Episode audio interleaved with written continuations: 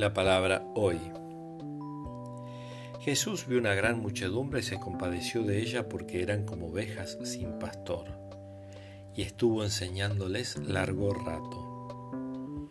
Como se había hecho tarde, sus discípulos se acercaron y le dijeron, Este es un lugar desierto y ya es muy tarde. Despide a la gente para que vaya a los campos y poblaciones cercanos a comprar algo para comer. Él respondió, denles de comer ustedes mismos.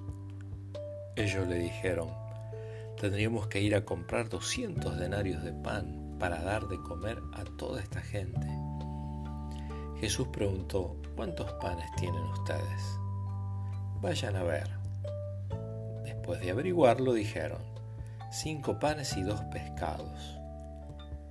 Él les ordenó que hicieran sentar a todos en grupo sobre la hierba verde y la gente se sentó en grupos de 100 y de 50.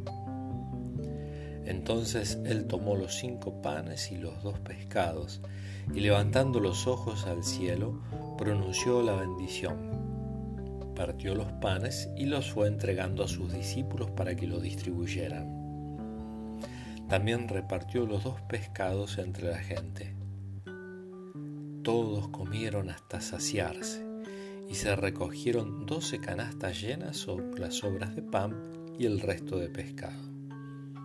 Los que comieron eran cinco mil hombres. Del Evangelio de Marcos, el capítulo 6, del versículo 34 al 44.